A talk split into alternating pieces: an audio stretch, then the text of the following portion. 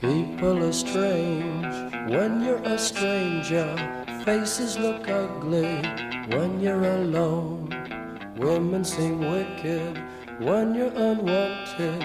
Streets are uneven when you're down. When you're strange, faces come out of the rain. When you're strange, no one remembers your name. When you're strange, when you're strange, when you're strange. Santa Laura, no. La Unión, no. No se toca eso.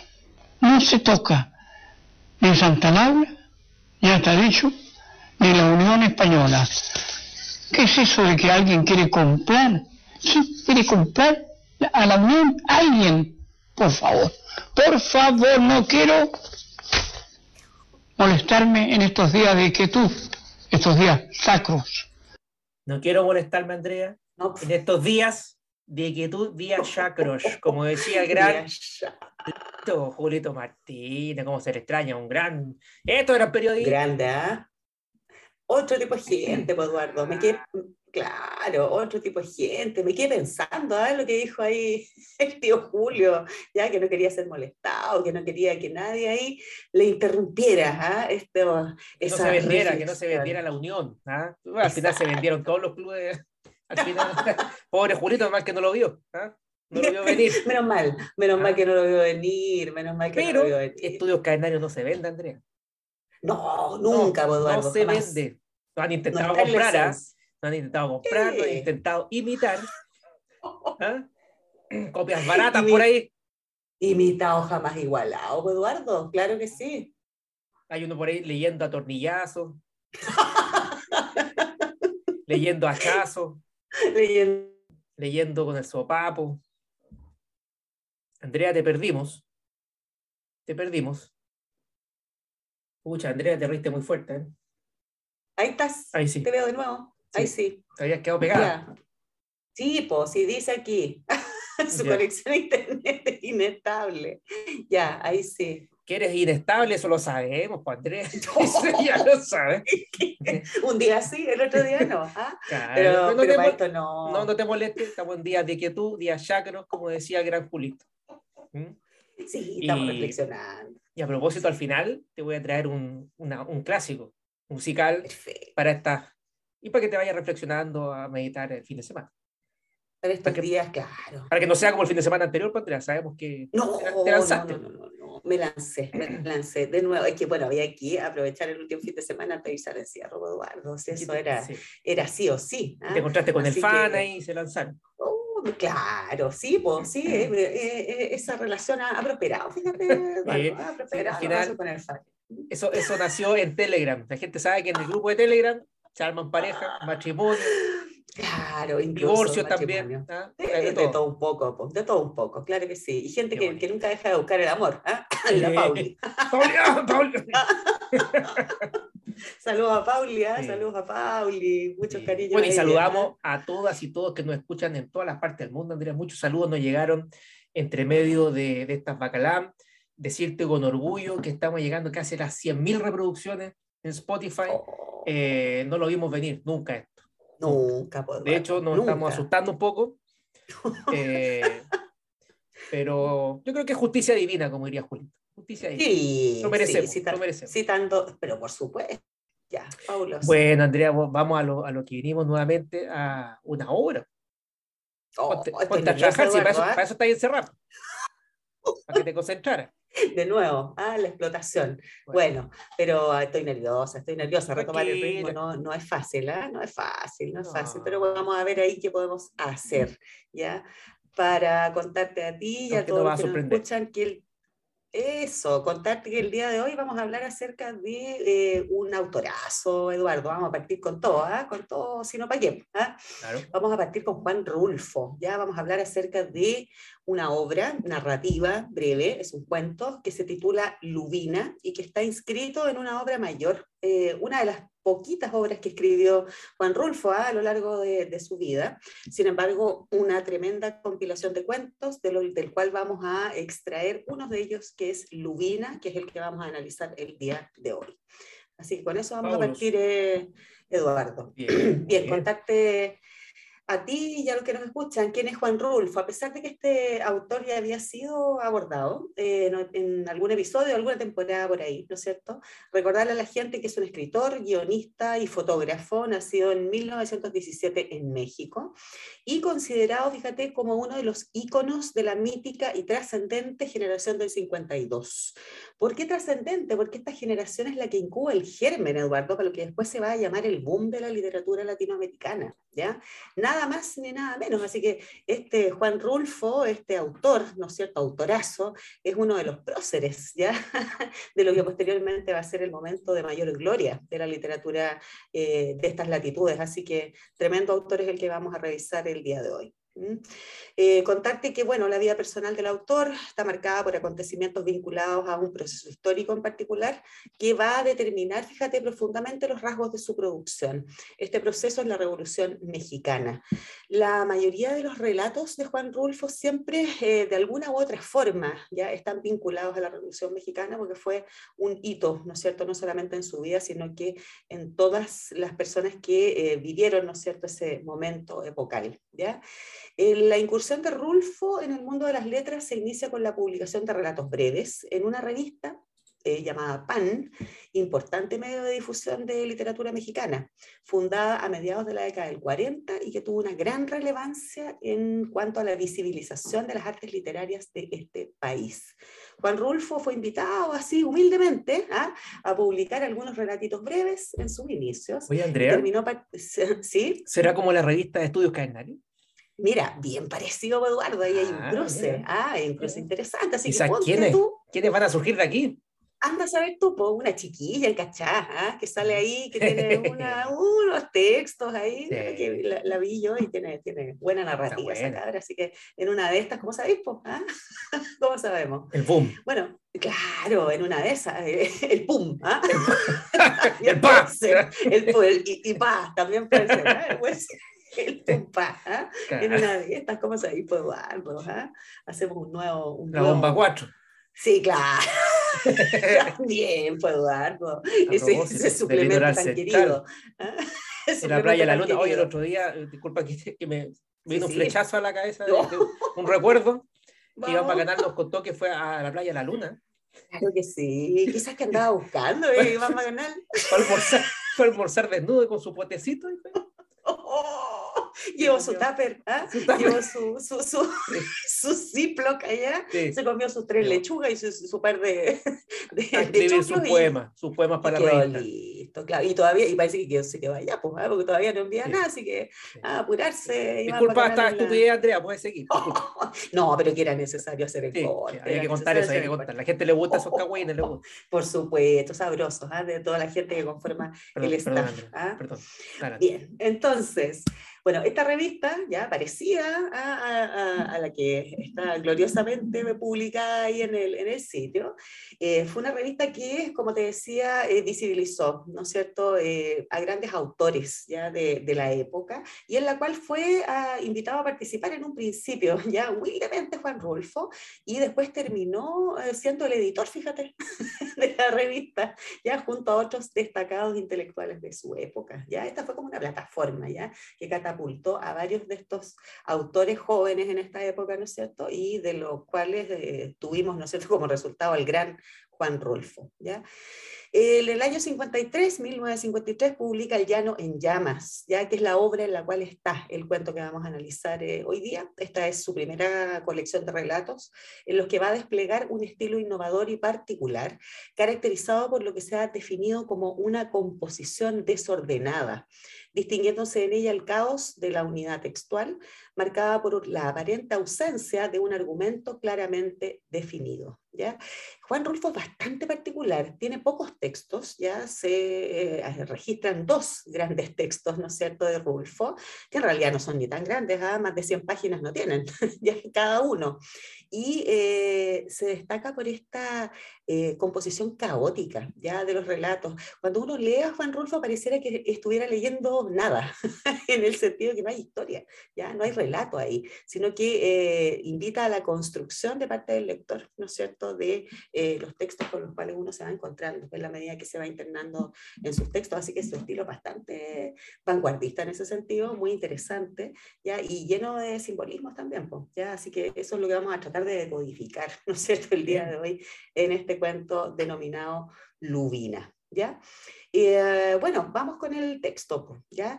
Em, bien, Lubina es un cuento, como te contaba, inscrito en el marco de la primera obra de este autor, titulada El llano en llamas, y es quizás uno de los relatos de, que mejor incuba el germen que permitiría instalar al interior de obras literarias una suerte de perfecta correlación entre realidad histórica y realidad mítica del continente latinoamericano, lo que años después se convertiría en el sello característico de toda una generación de autores cuyos nombres aún resuenan con fuerza ¿ya? de la memoria de cada uno de nosotros. O sea, este sería como el padre ¿ya? de lo que nosotros después conocemos como el boom. ¿ya?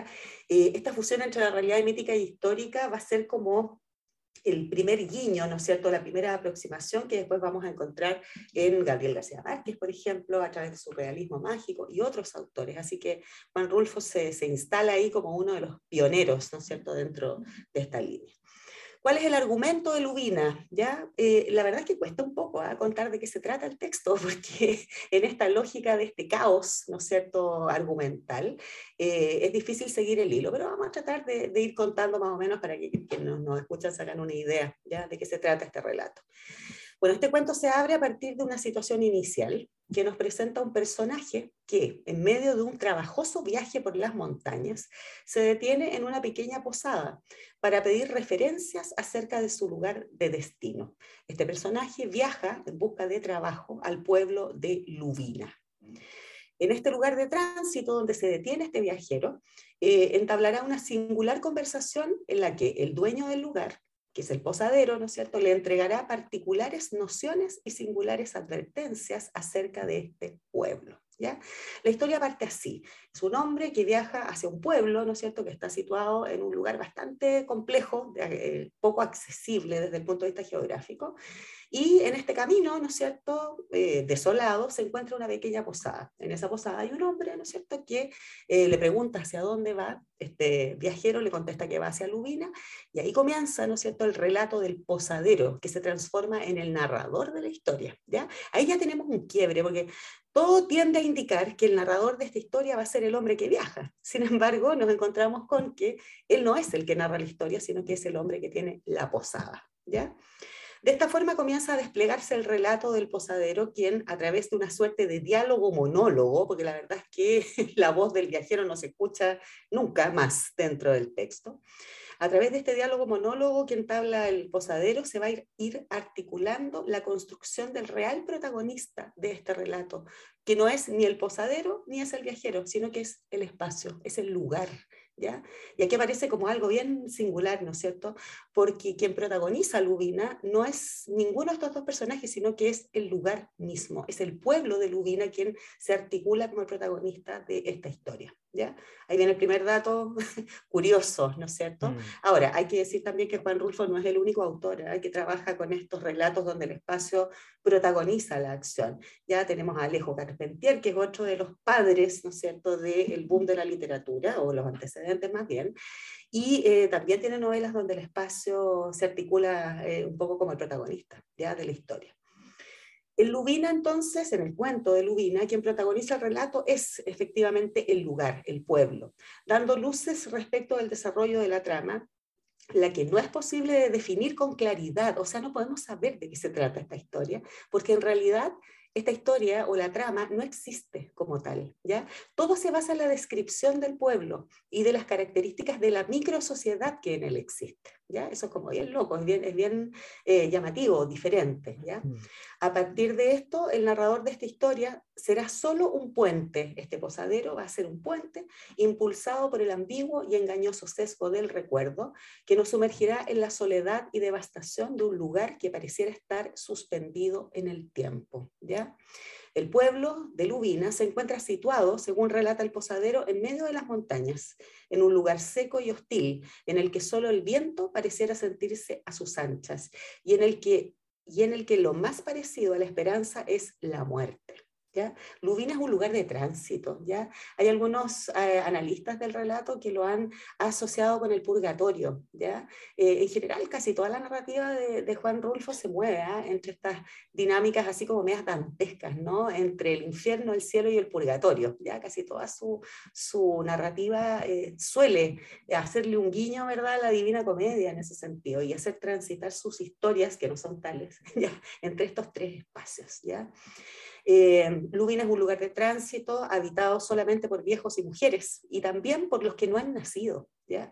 Los hombres que allí se volvieron hombres van y vienen una vez al año, como si fuese un ritual, llevando y trayendo provisiones a quienes que, a aquellos que se quedaron y sembrando hijos a los que nunca verán crecer, porque no volverán allí jamás. Eso es lo que el posadero dice. O sea que los hombres van y vienen de este pueblo. Van a comprar ¿ya? cigarros. ¿ah? Van a comprar cigarros, ¿no es cierto? Vuelven más. y no vuelven nunca más. Esos hijos cuando crezcan, ¿verdad? También se irán, mientras los que se quedan permanecerán detenidos en el tiempo, sentados en las puertas de sus casas, mirando como el sol sale y se pone todos los días, todos los años, del mismo modo y sin fin. ¿Ya? Y hasta ahí nomás vamos a dejar el relato, ¿ya? Porque, para no hacer spoiler, por supuesto, Claro. ¿verdad? Como siempre, e invitar a la lectura a la gente, ¿ya? Eh, si nos fijamos en esta situación, ya la verdad es que es súper confuso, ¿ya? Cuando uno se aproxima a la lectura, uno dice, bueno, ya, ¿y a qué hora viene la historia? ¿Ya? Mm. Y la verdad es que la historia, eh, claro, da un giro después de todo esto que, te, que acabamos de reseñar, pero eh, en realidad no conduce hacia un- una coherencia ya dentro de lo que uno pudiera esperar de un texto narrativo, ¿ya? Entonces, eso es bastante singular. Yo creo Ahora, que eh, lo podríamos incluso conectar con, con el episodio anterior, ¿no? Absolutamente. Porque así como, como tú lo, como lo cuentas, pareciera que Ujú. es bastante absurdo Así es. lo que ocurre en Lubina, ¿no? O, o como que Ujú. no hay un relato. ¿no? No hay un relato. De hecho, Sartre así decía un poco es. eso, ¿no? Cuando se cae la historia, el relato, ahí aparece como lo, lo absurdo, Ujú. que sería el Así espacio, es. ¿no? El espacio Claro sin que sentido. sí. Claro que sí. Y este espacio sin sentido también eh, es susceptible de ser eh, interpretado, ¿no es cierto? Porque el espacio dentro de la narrativa tiene, tiene un valor profundo, ¿ya? Claro, y es lo que vamos a ver ahora. Un buen en- punto, porque claro, si, si no hay un relato establecido, te da más libertad también. Exactamente, y las conjeturas pueden ser infinitas, ¿no es cierto? Y de alguna manera uno puede ir haciendo muchas interpretaciones que van, ¿no es cierto?, desde eh, lo social, ¿verdad? Que por ahí va a ir un poco el análisis que, que humildemente, ¿no es cierto?, hice del texto, y otros análisis mucho más profundos y, y más, más filosóficos, pues Eduardo, y ahí también de repente tú podrías iluminarnos con tu sapiencia al respecto. ¿ya? Vamos con el análisis entonces, pues, ¿ya? Eh, el narrador. En este relato es posible identificar una polifonía de voces narratoriales, ¿ya? que se entrecruzan a la vez, que monologan, eh, hecho que vuelve compleja la comprensión del discurso textual. Ya la polifonía es un, es un fenómeno, ¿no es cierto? Es un concepto acuñado por eh, Mikhail Bakhtin, ¿no es cierto? Hace algún tiempo atrás, ¿ya? Y eh, que consiste básicamente en que existen distintas voces que van contando la historia y eso vuelve súper confuso, ¿no es cierto? El relato, porque no sabemos a quién creerle, ya no sabemos qué línea ya narrativa seguir. Lo anterior es una característica de las obras de Juan Rulfo, ya esta polifonía, quien a partir de esta multiplicidad discursiva transmite una sensación de realidad indeterminada, que era un poco lo que decías tú, que es difícil de comprender para el lector, como si se tratara de un sueño, ¿ya? Eh, y es absurdo, ¿ya? Y también es súper eh, intrigante, ¿ya? El, llegar al final y poder entender, ¿no es cierto?, qué es lo que quiso hacer Juan Rulfo acá es el mayor desafío eh, de parte, o sea, que se nos pone a los lectores ahí delante, ¿verdad? né? Ahora, los personajes son presentados como seres que deambulan atrapados en un mundo sin mayores proyecciones. Esta cosa de que este pueblo casi fantasmagórico, ¿no es cierto?, es habitado por eh, mujeres, por niños, por hombres que van y vienen, ¿verdad?, por seres que no han nacido, ¿verdad?, y que tienen una vida súper eh, eh, monótona, ¿ya? Es una sin vida en el fondo lo que existe ahí, ¿verdad? No hay proyecciones, no hay expectativas, y en este lugar solamente existe un propósito, que es abandonarlo, ¿ya? es como muy, muy paradójico eso. ¿ya?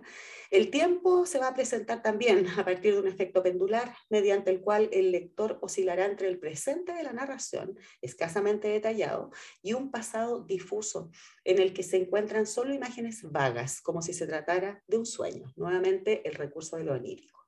Y aquí viene el tema del espacio. ¿ya? Es importante igual hacer la, la, aclaración de que, de acuerdo con la definición tradicional proporcionada por la teoría literaria, el espacio narrativo puede entenderse como el lugar físico o psicológico en el que se desarrollan los acontecimientos del relato.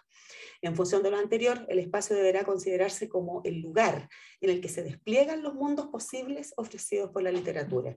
¿ya? Esto último supone eh, que el espacio será poseedor entonces de una carga semántica importante que aporta imprescindibles pistas para la construcción de la lectura y también para el análisis de una obra literaria. ¿ya? Hay hartos filósofos también que incursionan en este tema del espacio. ¿ah? Eh, Sartre, ¿verdad? También por ahí en algunos textos eh, se refiere, ¿no es cierto?, a, la condición connotada del espacio, de que mm. todo lo que existe en un espacio tiene un sentido por sí solo y es que es lo que le va dando también eh, a su vez sentido, ¿no es cierto?, al mundo. Si me apuras, creo que eh, Baudrillard también. Era un también, que también, también el tema de, de, los objetos, de los espacios. El espacio odológico, ¿no es cierto? Creo que le dice ahí Baudrillard. y cómo, y cómo ese espacio va condicionando también nuestra, nuestras creencias, nuestras acciones. Exactamente. De esa forma, ¿no es cierto? Es un poco lo que sucede ya en este relato. El espacio adquiere una relevancia fundamental, ya debiendo entenderse como el verdadero protagonista de la historia, pues es el pueblo de Lubina quien determina el ser y el hacer de sus personajes, ya que un poco lo que decías tú, siendo su geografía y su funcionamiento los elementos que marcarán el destino de quienes habitan en él. Como Sísifo. Exactamente, vos, exactamente. todo conectado. Todo conectado. las reuniones de pauta, Andrea, sirven, ¿ah? Yo te dije que hay que, hacer reuniones. Sí, pues esas masas reuniones de la mansa reunión de pauta que tuvimos hace un par de, una semana atrás, creo que fue. Ya ni me oh. acuerdo cuándo fue. Sí, sí. Fue cuando yo dejé correr la, la, roca. Dejaste correr la piedra, claro que sí, pues. Ya, ahí, pucha, dejáis correr la piedra y. Aplastamos casi, medio mundo. Casi, está mundo, Eduardo, medio mundo. Claro, cuando llegaste a la casa casi te aplastaron a ti. Pero bueno, hubo consecuencias, hubo consecuencias. sí. Bueno, finalmente, como para reflexionar, ¿no es cierto? Este relato recoge y sintetiza la pérdida del sueño, ya la soledad y el abandono de una Latinoamérica distante de las grandes urbes y del mundo que en ella se vive eh, ese mundo que avanza frenético y vertiginoso en pos de la materialización del progreso y la consolidación fallida de una modernidad que en realidad nunca llegó del todo por estos lados. ¿ya? El retrato del continente que en este relato dibuja, ¿no es cierto, Rulfo? Es el del mundo rural, abandonado a su suerte, marginalizado por la avasalladora geografía y por el precario acceso a las oportunidades de desarrollo social y cultural de quienes forman parte de él. La historia de este universo construido en pocas líneas por Rulfo bien puede interpelarnos en el contexto de nuestro presente, a pensarnos más allá de la creciente y pretendida y falsa identidad que nos hemos abocado meticulosamente a construir como sociedad latinoamericana durante las últimas décadas. ¿ya? Este autoconcepto erróneo que nos hace creer que hemos superado nuestras problemáticas a fuerza de adopciones de modelos foráneos que no han hecho más que diluir la verdadera esencia de lo que en realidad somos, ¿ya? Los habitantes de Lubina somos nosotros en el fondo, ¿no? A partir un mm. poco de la interpretación que yo puedo compartir, ¿ya? Eh, son como pálidos reflejos, ¿ya? De nosotros mismos, ¿no? Que transitamos errantes en busca de una identidad con la cual como latinoamericanos quizás no tengamos reales deseos de encontrarnos, o sea, negarnos a nosotros mismos, ¿ya? Somos, igual que esos habitantes de pronto de Lubina, medios perdidos, medios olvidados en estas montañas, con ganas de arrancar. Como tú bien decías, Andrea, que queremos puro arrancar de acá, ¿no? Que queremos irnos, ¿no es cierto? Como decían los no prisioneros, ¿por qué no se van del país? ¿Por qué no se van del país, pues Eduardo? Claro que sí, ¿ya? Eh, porque la verdad es que no nos parecemos al resto del mundo, po, ¿ah? pero mientras seamos incapaces de asumirlo y de ser No, pero conscientes de ello. Mira, la gente se asusta cuando decimos esas cosas, no nos vamos a ir nosotros, Andrés. Tenemos, no, tenemos LAM, estudios para calenarios para rato, rato. hay todo un para team que rato. vive gracias a esto, claro, así muchos, que muchos subsistimos, no lo No lo podemos mandar No, al pues. seguro de cesantía, No, no podemos hacer en eso. absoluto. como en hacen algunas absoluto. instituciones. ¿eh? Sí, claro. Hay que decirlo, ¿verdad? Tú- Católicas. tú- la católica, de orientación católica. Seamos De más- Semana Santa, más imagínate. más ¿ah? encima. Nada, ¿dónde quedan los valores? Uy, los valores, bueno, los valores no son patrimonio solamente de la gente que dice ser creyente, ¿no es cierto? Sabemos que Ah. afortunadamente hay valores que son universales. Van puro engatusar a la gente y mandarlos por la roca para arriba nomás. Sí, claro, nada más, o mandarlos Claro. palubinas, ¿ah? Para que claro. se queden ahí, Ahí, atrapados al medio de, la, de este purgatorio. Así que siempre nos sorprende, ¿ah? Siempre nos sorprende. eso quería, quería compartir con ustedes, me enredadita la obra nomás, pero, No, pero daba mucho. O sea, yo, por lo menos la lectura que hice, una lectura más, más social, pero se puede interpretar Mm. desde muchas perspectivas y esa es la gracia y es el mérito de este Juan Rulfo, que realmente es un enigma, es un crucigrama escritural que vale mucho la pena intentar descifrar ahí. Ya es Mm. un tremendo autor, tremendo autor Sí. eh, eh, un coloso ya de la literatura de estas latitudes. Así más que, eso, más que invitada, invitado a, buscar el cuento Mm. y leerlo. Absolutamente, un cuento Sí. brevísimo, muy breve, pero muy, muy contundente, del cual se pueden sacar tremendas Y- lecturas. Y a revisar estudioscadenarios.com, hay reseñas. Por interno me dicen que hay reseñas. Sí, señor, hay, hay ahí una reseña. en la remozada página de Estudios Cadenarios. Eso, bellísima, ¿ah? muy buena quedó la página, extraordinaria. Así que invita a leerla, ya, y, y muchas publicaciones ahí, muchas, Sí. muchas novedades. Así que ahí Muchas la gente súper Visiten nomás, visiten. Y eh, bajemos un poco la voz, Andrés. eh, estamos en eh, Viernes Santo. Sin reírse. Hoy ya no se puede reír uno. ¿ah? No, así que nada piscolita, vinito, no, no, no. no, ni Andrea. una cuestión, No. ni una cuestión. Y de hecho, Solamente- como es tradición los viernes, no vamos a cambiar la tradición, pero vamos a hacer algo ad hoc para este recogimiento y, y vía chacros, como decía el gran, Ay, sí. el gran Julito. El maestro Julito, un grande, Eh, un grande. Te traigo una versión de eh, un clásico. Un clásico de esta. No es Jesús de Nazaret, que va a cumplir 40 No. años, 40 años en, en TVN, ¿ah? ¿Te diste cuenta? Oye, sí, leí, leí por ahí la, la información. ah, Increíble, 40 años en nuestras vidas. Y ahí uno está. alcanza- Y uno está viéndola todos los viendo, años. ¿ah? viendo a todos los Llorando, años, ahí, sin fin, emocionado. Sin fin, ah, como la piedra de Sísifo, como los habitantes de Lubín, Ah. el, el eterno retorno. No, ah. no, pero esta otra es otra, otro, también bien Ah, ya. famoso para esta, para esta época. Mira, Vamos. pon atención.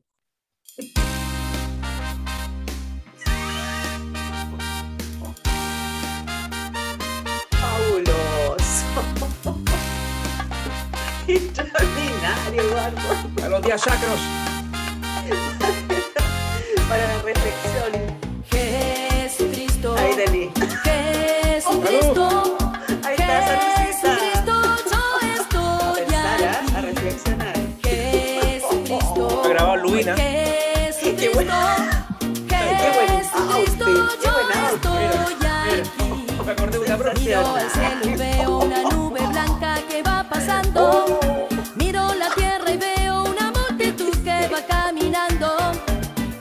Nube blanca, la gente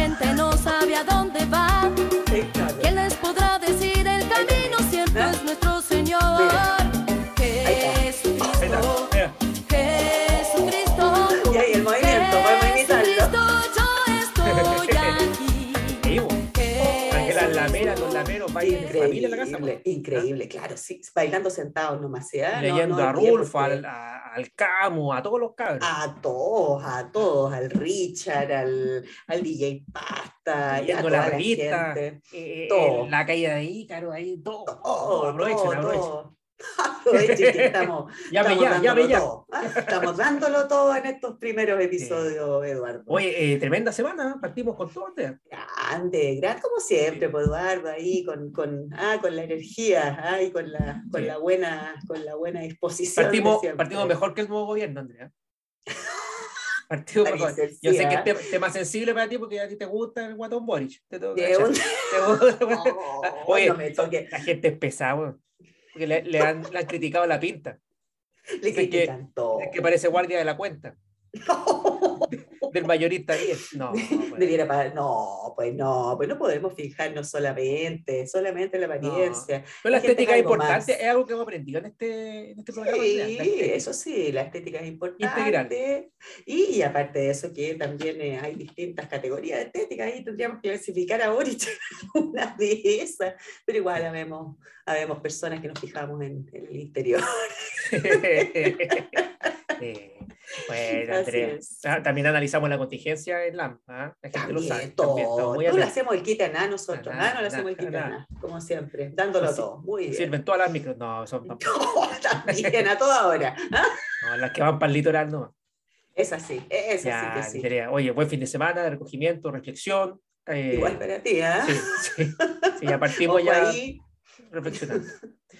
Perfecto. Andrea, hasta la próxima semana. Saludamos a quienes nos escuchan. Gracias. Saludos. Chao. People are strange when you're a stranger. Faces look ugly when you're alone. Women seem wicked when you're unwanted. Streets are uneven when you're down. When you're strange, faces come When you're strange, no one remembers your name. When you're strange when you're strange, when you're strange.